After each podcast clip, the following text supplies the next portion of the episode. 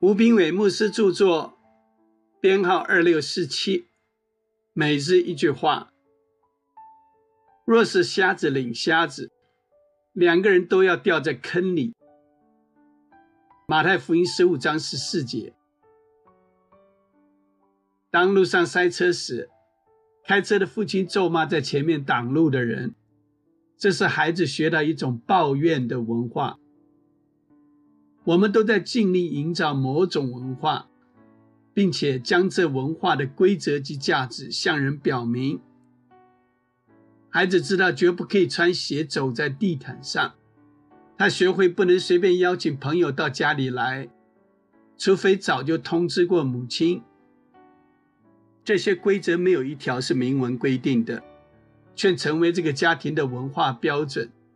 是来自父母亲各种规定的潜移默化所影响。瞎子不仅营造那微小且让人窒息的王国，还要求身边的瞎子遵守那小王国里的各样规则。一个初中生能借着穿着，让其他同学知道他的文化，同学会嘲笑那些。穿大伙儿不能认同的衣服的人，于是被嘲笑的人很快就学到功课，他不再穿母亲买的衣服，并决定以后只穿那些很酷的衣服。人们受到别人的文化所同化，就会去学习他人小王国的规条。每个人每天都按着蓝图、律法、政策、结构、计划、政治关系、目标，以及某种文化运作来塑造自己。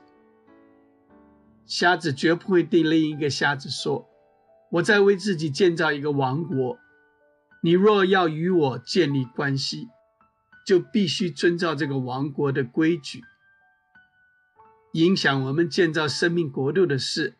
其实都是生活上的琐事。瞎子的小王国总是为不重要的小事而营造。亲爱的，要拒绝小王国文化。书籍购买，胜券在握，胜券在握。